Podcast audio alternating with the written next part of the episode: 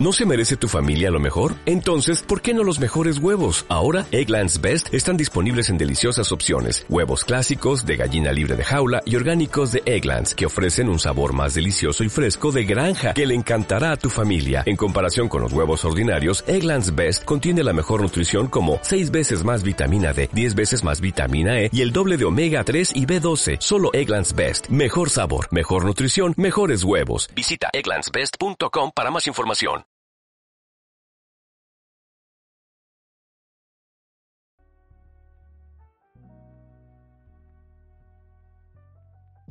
Hola a todos, ¿cómo están? Estoy muy contento de que nos acompañen en esta sexta edición de Jorge el Curioso Podcast, este proyecto de nuestra agrupación Juventud Jorgista, intentando acompañarlos durante esta crisis sanitaria. ¿Qué es la Juventud Jorgista? Es una agrupación juvenil que integra el Partido Colorado. Mi nombre es Quito Echevarría y aparte de mí los acompañan. Agustín Franzoni, ¿cómo estás, Panza? Buenas, ¿cómo andan? Espero que estén teniendo, no sé, mañana, día, tarde, buena, lo que sea. Y no puedo creer que haya, sean ya seis programas espero que duren y bueno, que disfruten. Y el invitado de esta semana es Martín Bentancor. ¿Cómo estás, Martín? Hola, Ulises, ¿todo bien? Todo bien, Martín. Todo piola. Bien, esta semana vamos a estar hablando de tecnología y ciencia. Es un tema que propuso Martín, nos pareció interesante, así que vamos a empezar por el Panza. Panza, ¿de qué nos vas a hablar? Este, el motor rotativo de Funkel, no sé si lo conocen. No, ni idea. Ninguno escuchó una vez de él. Una leve idea, pero yo, yo tampoco hasta que lo leí, así que está, estamos bien igual. Este, el ingeniero alemán Felix Funkel, cuando era un gurí apenas, este, desarrolló la teoría de un motor este, de, combustión este, que es rotativo, digamos, con un principio de rotación de este, una especie de triángulo adentro de un semi óvalo, digamos, que al rotar adentro de, de ese óvalo genera tres puntos de inflexión que generan combustión. Este, pero yo creo que es más un poco más interesante la historia mismo que el, que el motor en sí, porque uno podría decir es otro motor y fue este otro motor alternativo, diferente a la cilindrada común, pero tiene una historia interesante. Primero que lo desarrolló cuando tenía alrededor de 14 años el proyecto, lo cual es, es, es importante, decir, con 14 años desarrollando un motor que hoy este, es uno de los motores más este, como especial, digamos, este, sobre todo para la, ingeniería japonesa. Y uno dirá, ¿qué carajo tiene que ver un alemán con, con la ingeniería japonesa de hoy en día? Porque cuando lo desarrolló, que era Uri, alrededor de 1924 fue, pero después estuvo hasta alrededor de los años 50. Primero estuvo trabajando con los alemanes en desarrollo de motores de torpedos y de aviones y de cosas de la guerra. Y este, luego pasó a trabajar para la fábrica de motos que llamaba Nebraska, State University. Que ahí este, impresionó a mucha gente el proyecto del motor, lo lograron desarrollar y en una feria que se presentó creo que en alrededor de los 60, no, no recuerdo bien ahora exactamente, en la cual fueron este, ingenieros y, mecánicos y dueños de marcas de todo el mundo y el motor le llamó mucho la atención a el, en aquel entonces este, el dueño de Mazda, lo que hoy es Mazda, que antes se llamaba Mazda Go, que lo que hacían sobre todo era eran motitos o este, triciclos, camionetitas, cosas así. Y le, le gustó el proyecto y se lo llevó. Este, es más, el tipo hasta apostó la, la granja que tenía, que fue donde había empezado todo se lo llevó a su jefe de mecánicos y este le pidió que funcionara todo. El primer proyecto que hicieron a la hora dejó de andar y a los cinco días explotó. Entonces, este, obviamente no podían sacar al mercado un auto que en cinco días explotaba. Este, lo que pasaba con el, con el motor era que el, triángulo este al rotar como que arañaba las paredes del, del motor en sí, las paredes internas del motor. Eso me llamó la atención en realidad cómo era el tema de la lubricación, porque o sea, tenés como dices muy, muy expuestos, ¿no? Claro. Y el grafito fue con lo que lograron hacer eso. Como que el evitar que, evitar que rompa, que, que se sigan arañando estas paredes, que se pueda romper el motor y que no se atasque. Pues también lo que pasaba era eso.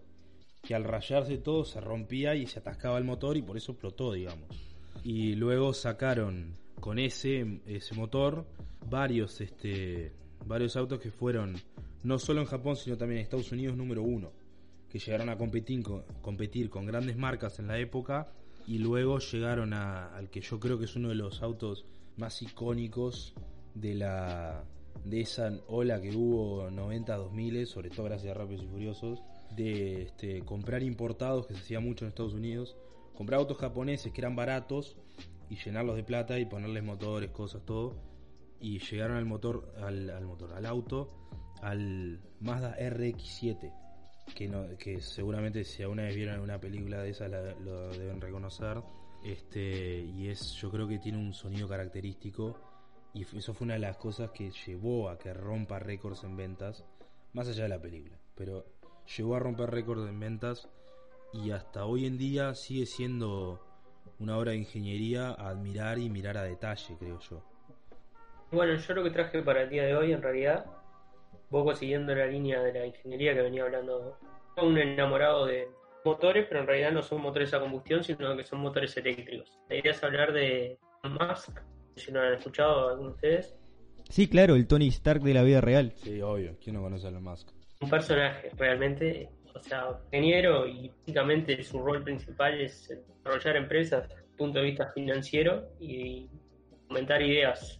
Max nació en Sudáfrica, hijo de, padres ingenieros. Yendo algo sobre él, por ejemplo, se habla que a los 10 años él programaba y que llegó a desarrollar un, videojuego que vendió a, los 12 años en 500 dólares, ¿no? O sea que ya el espíritu emprendedor lo tenía de chico. Pues él se va becado a Estados Unidos a la universidad. Este, no venía de una familia sumamente pudiente, buscando la vuelta para poderse bancar los estudios, porque además eh, las crónicas que su padre no estaba muy de acuerdo con que estudiara en Estados Unidos, quería que estudiara en Sudáfrica, entonces no lo apoyaban demasiado en punto de vista económico, la buscó de distintas formas, por ejemplo, en que organizaba su época universitaria para poderse dar recursos para sus estudios y después empezó junto con otros compañeros a desarrollar eh, empresas. La primera fue una empresa dedicada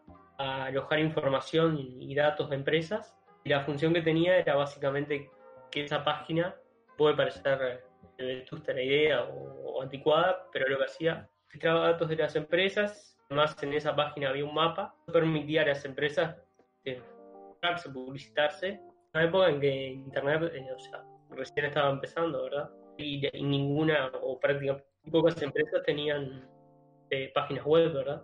La empresa fue creciendo y tuvo mucho éxito, punto que la terminaron vendiendo en cientos millones de dólares, ¿no?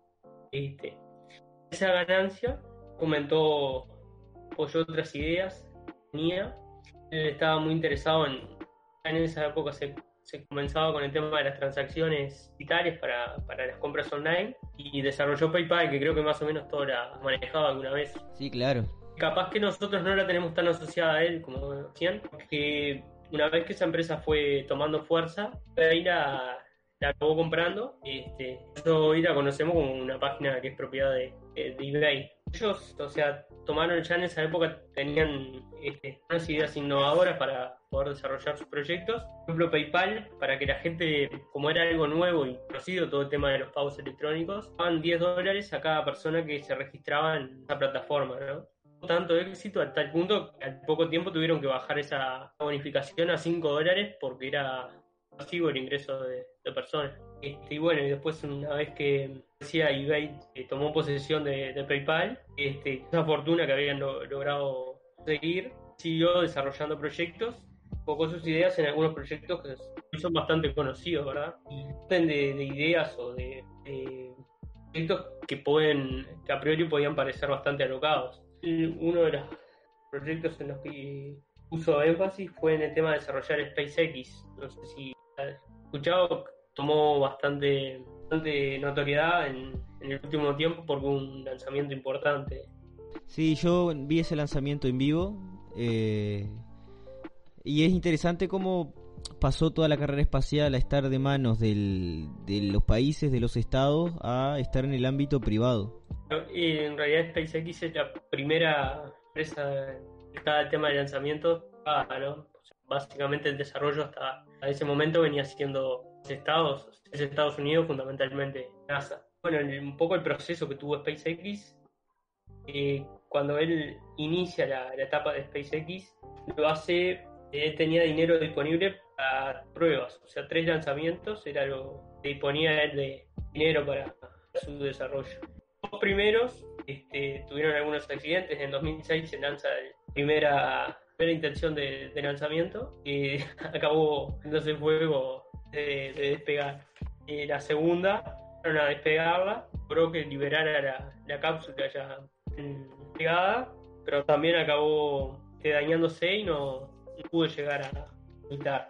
La tercera, que fue la, exitosa, que se hizo, además, cuentan mucha presión, porque como decía, él, tenía solo eh, ensayos posibles, fue exitosa y se logró que, que el despegue fuera, fuera correcto y que lograra orbitar, ¿verdad? Eso fue lo que un poco dio impulso a SpaceX.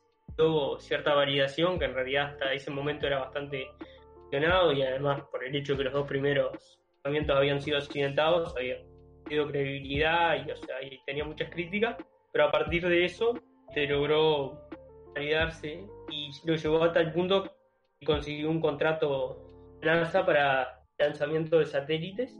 Lograron usar satélites mensualmente y fue con eso que potenciaron a nivel de recursos para poder continuar las investigaciones. Continuaron las investigaciones hasta el punto que, hace unos días hubo un lanzamiento bastante conocido que fue poner en órbita una nave tripulada. De hecho, es la, primera nave tripulada que logra hacer un emprendimiento privado, ¿verdad? Este, Max, además, o sea, ha tenido otro conjunto de proyectos en este intervalo de desarrollo de, SpaceX, de los que pueden destacar eh, una empresa de Boring Company, que dicen que las crónicas que surgió un momento en que él estaba en un atasco en una autopista y se puso a pensar cómo podía solucionarse ese tema de los atascos. Ocurrió la idea de cavar túneles bajo las autopistas para que en los momentos de atasco los autos pudieran continuar su trayecto tierra. The Boring Company fue una empresa que él pudo desarrollar vendiendo gorras. Este, y este proyecto que, que desarrolló tuvo porque de hecho hoy tiene unos financiamientos del Estado para, para continuar con ese desarrollo de túneles subterráneos para evitar atasco y seguramente breve, más allá que recién se está en una etapa de, ensayos, porque los que se han construido hasta ahora están eh, bajo de las de las empresas de él, pero probablemente en poco tiempo haya alguna prueba de una ciudad de Estados Unidos. Otra idea que tuvo fue el desarrollo de autos eléctricos que fue el proyecto denominado Tesla, que seguramente mucha gente lo menos tenga alguna vaga idea de lo que trata.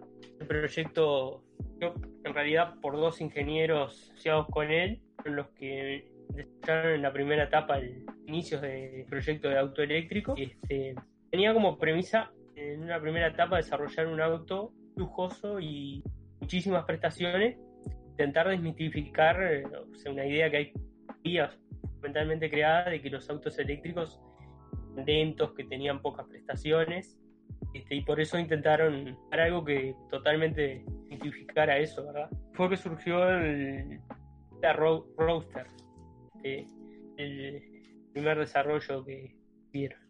Además, lo que tenía pensado era que una vez que se desarrollara todo lujoso, con los fondos que se iban a obtener de eso, empezar a trabajar en vehículos ya con prestaciones más, más comunes, ¿verdad? Y permitieran hacer una llegada masiva al mercado, ¿verdad? Este, y la tercera etapa que tenía Tesla ver cómo combinar este desarrollo de autos eléctricos con otras tecnologías que se, se pensaba y incorporar en, a nivel doméstico, o sea, el hecho de las granjas solares o autos autónomos, o sea, combinar toda esa tecnología en un paquete no accesible en el mercado, ¿verdad? Este, y después el roster continuó con la etapa de desarrollo para estos comerciales, ¿verdad? Como decía. Y salieron el Tesla S, el Tesla 3, Tesla X, eh, que ya, estaban, ya están disponibles comercialmente. Por ejemplo, del más exitoso que es el Tesla S, Estados Unidos van unas 200.000 unidades vendidas. Bueno, Max es tan, tan cuidadoso en detalle que, por ejemplo, los tres modelos, este, mouse, eh, con la palabra sex. Y la idea es que el próximo modelo va a dar de nombre Y. Para la cronología se forme sexy. Además de eso, Tesla ha, trabajado en desarrollo de otros tipos de vehículos, camiones y vehículos transporte. No sé si han escuchado, por ejemplo, del Cybertruck. Sí, claro, que salió el año pasado, puede ser, que hubo el problema este de que en su presentación tiraron, eh, Elon Musk tiró una piedra al, al vidrio del auto pensando que lo iba a aguantar y lo terminó rompiendo y tuvo como consecuencia que, que las acciones de, de Tesla Motors bajaran bastante. Y en realidad toda la historia de Tesla ha tenido altibajo. Él, por ejemplo, contaba que se asoció con dos ingenieros. En 2008 la empresa se reestructuró porque tuvo baja importante en, eh, su credibilidad, acabó por tener que reestructurarse. Los ingenieros se fueron. No, habían, sí, las acciones de, Tesla habían logrado valor importante este, en los últimos años cuando esa presentación bajaron bastante. Este, la idea es que ese vehículo tenía que ser muy resistente porque estaba pensado para hacer, eh, incluso pudiera estar bajo agua, vehículo anfibio. Después, otro proyecto que, que él desarrolló fue City, tenía un poco con esa idea que les decía de combinar la tecnología de los autos eléctricos con unas tecnologías a nivel doméstico. La idea que tenía es que cada uno pudiera hacerse sus vehículos en su casa esta empresa dedica hasta el día de hoy en el desarrollo de paneles solares y tecnologías para la generación del doméstico. Bueno, Tesla tiene algunas este, comerciales bastante rupturistas. Por ejemplo, algunos vehículos de, Tesla, cuando se venden, se les garantiza energía para, para toda su vida útil. Tesla tiene desarrollado en Estados Unidos un número importante de granjas solares que le llaman ellos, que son estaciones de carga tú podés ir con tu auto y en pocos minutos tenés cargada la, batería. Como les decía, unos modelos se vende la carga incluida, o sea, tú vas y no tienes que pagar por esa, carga de la vida útil de tu auto. Yo la imagen, la imagen que tengo de, de Elon Musk es del, de una de las personas que intentan acercarnos cada vez más al futuro, ¿no? La otra vez estábamos hablando de que considero de que el futuro está más cerca que lejos y personas inteligentes o con dinero como son Iron Musk o Bill Gates o lo que fue Steve Jobs cada vez nos van acercando más a esa idea de futuro que, nos muestra el cine. A mí igual lo, además... que, lo que me gusta de esa idea de futuro que estás planteando vos ahora, Quito, es este, una idea de futuro dentro de todo buena y no una idea de futuro oscuro, es una idea de futuro, creo que, si bien yo soy alguien que amo este, los poner, por ejemplo, los autos a combustión, esos motores de cilindrada bien grandes, vos ves el humo negro saliendo de atrás. Entiendo igual que no son buenos para ese futuro que es el que al que deberíamos apostar, un futuro limpio, un futuro de luz, que es el que nos, nos están este, planteando estos tipos que, si bien o no, son genios. O sea, si bien gente que no lo quiere aceptar o lo que sea, son genios y lo que lograron y lo que están llevando a que podamos ver en un futuro más limpio y este más lindo y, pues sí, un futuro que, te genera las ganas de ya estar ahí para poder vivirlo claro. Más en lo que logró es que esas ideas que tenían no lo deja solo en la idea sino que lo logra aterrizar y desarrollar o sea a una escala de, viabilidad. O sea por ejemplo lo de Tesla hoy lo tienen como un emprendimiento plenamente viable. Lo de SpaceX o sea, logró que pudiera conseguir contratos con la NASA o sea lanzamiento de satélites para poderlo financiar. O sea, todas las ideas que tiene, después las logra respaldar, o sea, las viables. O sea, él, por ejemplo, SpaceX lo lanza porque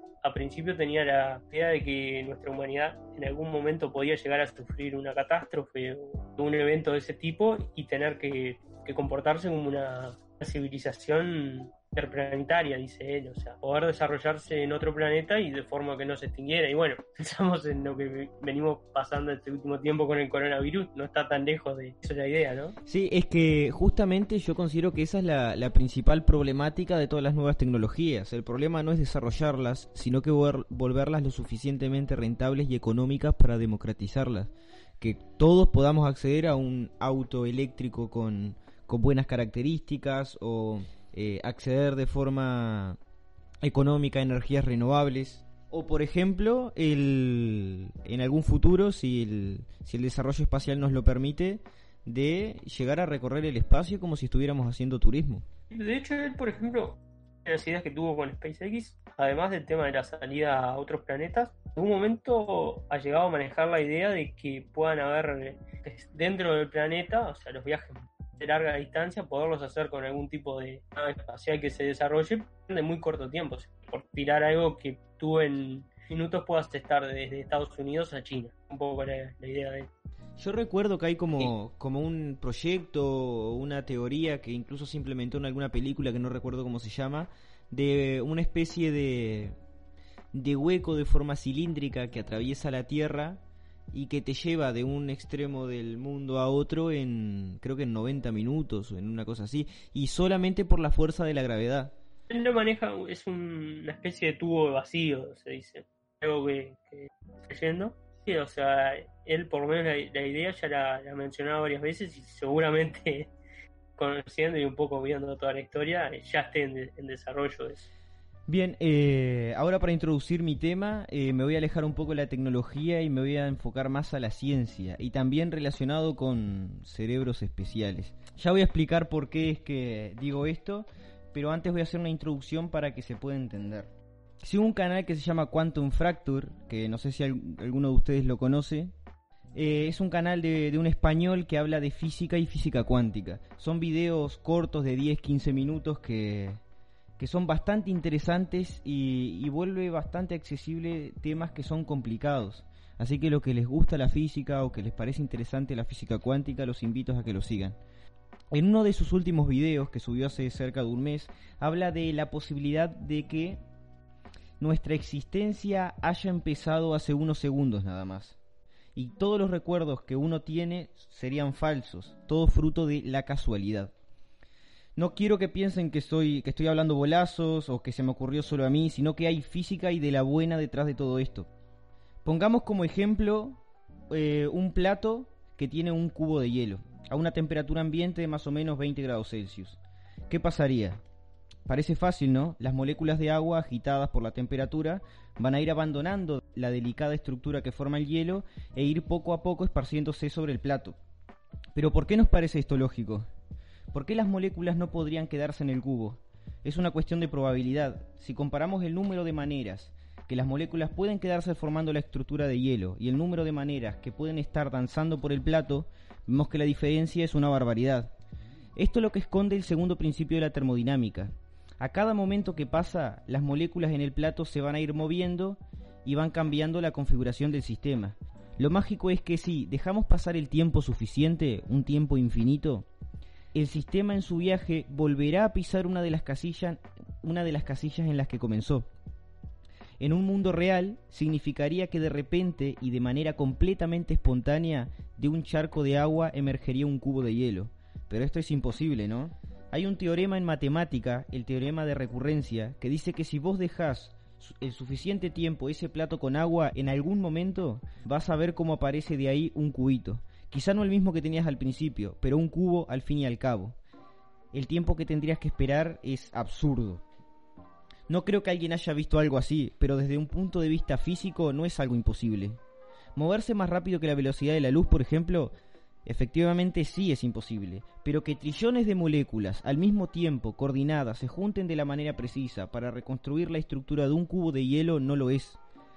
Simplemente coincidió de que todas las partículas han adquirido la velocidad correcta y han apuntado al lugar indicado para poder estar conjuntamente en su estado inicial. Ninguna ley de la física fue violada y fue meramente por casualidad. Esto aplica a todos los sistemas. Por ejemplo, el aire de una habitación que se va a una esquina ahogando a todos los presentes, la cerveza de un vaso derramado que en vez de parcirse se va metiendo en el vaso. Estas cosas son las que el doctor Manhattan en Watchmen bautizaba como milagros termodinámicos. Y esto es porque la segunda ley de la termodinámica es una ley estadística. Esto ha llegado a tal punto de que ha hecho creer a muchos físicos un siniestro escenario. Imagínate una nebulosa que flota en el espacio, una nube que contiene todos los elementos necesarios.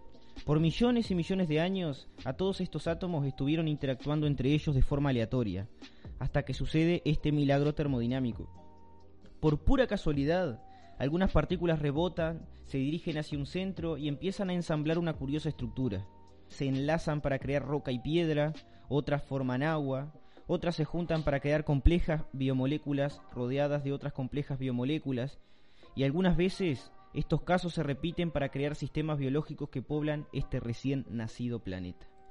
Así como todos los elementos que conocemos en la Tierra. Y por último, por arte de una casualidad absurda, las últimas moléculas encajan para crear otro montón de sistemas biológicos, pero con un órgano especialmente complejo. Cada uno de estos órganos se ensambló de forma distinta, colocando cada circuito y cada hormona de la manera precisa, como para que el propietario piense que tiene un pasado, que tiene una relación previa con otros seres, que la roca que está pisando lleva existiendo durante miles de años y que de manera coincidente está escuchando este podcast. Un Big Bang accidental y silencioso.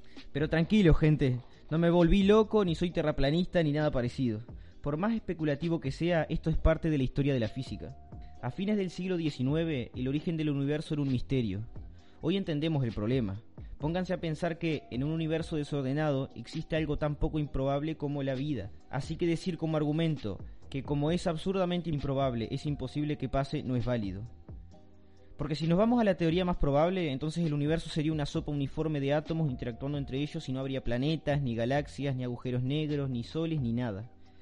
Pero entonces podemos pensar que es más probable que el universo sea una sopa uniforme de elementos y que todavía no llegamos a ese estado. El universo en sus orígenes era como ese cubo de hielo, todas las moléculas concentradas en un punto esperando a derretirse. Entonces se pensó que el universo podría haber estado por mucho tiempo con esta forma caótica, esta especie de sopa de átomos. Y en algún momento, en una zona de ella, sufrió una super casualidad y se sembraron las condiciones perfectas para que el universo floreciera.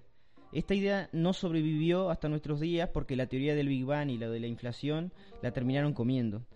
Lo mismo para la idea de que la Tierra apareció hace 5 segundos, así que podemos estar tranquilos pero de ahora en adelante la cosa se pone más heavy. Si todo el universo está aquí por una de esas casualidades, ¿por qué no pensar que sucedió una mucha más sencilla, pequeña y totalmente equivalente? ¿Por qué no pensar que unas pocas partículas se ensamblaron de forma simultánea creando un solo cerebro, estructurados de cierta manera que le haga pensar que vive una realidad física, un universo, con un planeta lleno de plantas y animales, personas con su historia, con su cultura, pero siendo nada de esto real. Esta especie de cerebro que vive en una simulación se le llama cerebro de Boltzmann. En el modelo actual del universo llamado lambda CDM permite que puedan aparecer. Y acá viene algo más tenebroso. Si yo o vos somos un cerebro flotando por ahí, no tenemos forma de comprobarlo, Vamos a estar encerrados en esa simulación pensando que todo es real. Pero esto tiene una inconsistencia. Si realmente somos esos cerebros, justo ese cerebro que creó una simulación con un universo que tiene exactamente las mismas leyes de la física que le permiten a él ser creado en su universo. Esto es extremadamente poco probable. Menos aún que cualquiera de las otras cosas que antes mencioné.